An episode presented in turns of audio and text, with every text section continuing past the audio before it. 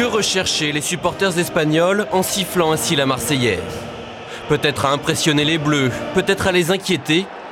Ils obtiendront l'inverse, car ces joueurs-là ont de l'orgueil, ils n'entendent pas se laisser dominer. Thierry Henry, Vieira est devant, Ribéry aussi Oh, les sont là là. pour Oh, c'est pas possible Cette fois, il n'a manqué qu'un petit rien. Mais peu importe, les Bleus sont volontaires, généreux, peut-être même un peu trop. À force de vouloir gêner son adversaire, Lilian Thuram lui écrase le pied. David Villa ne manque pas l'occasion qui lui est offerte. À cet instant, toute une équipe, tout un pays y croit. Est-ce la fin pour l'équipe de France? Est-ce le dernier match de Zidane? Non, répond Patrick Vieira, l'ancien. Non, répond Franck Ribéry, le petit jeune des Bleus. Vieira, Vieira, oui pour Ribéry qui va arriver devant Casillas?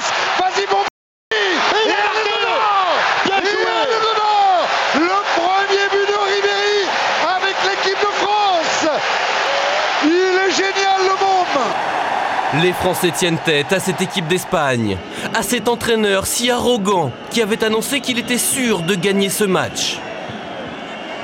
D'un côté du terrain, la défense tricolore ruine les attaques espagnoles.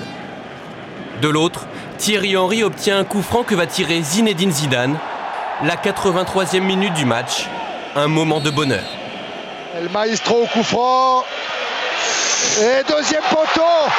Est but de Patrick Vieira. Le but du grand Vieira. Après avoir marqué contre le Togo, il marque contre l'Espagne. La renaissance d'une équipe, des instants d'euphorie, et Zidane que les Espagnols voulaient envoyer à la retraite. La France retrouve les héros du Stade de France, ceux de 98. Comme il y a 8 ans, une dernière contre-attaque, un dernier but à la dernière seconde. Et 1, et 2, et 3 à 1. Les Bleus sont de retour.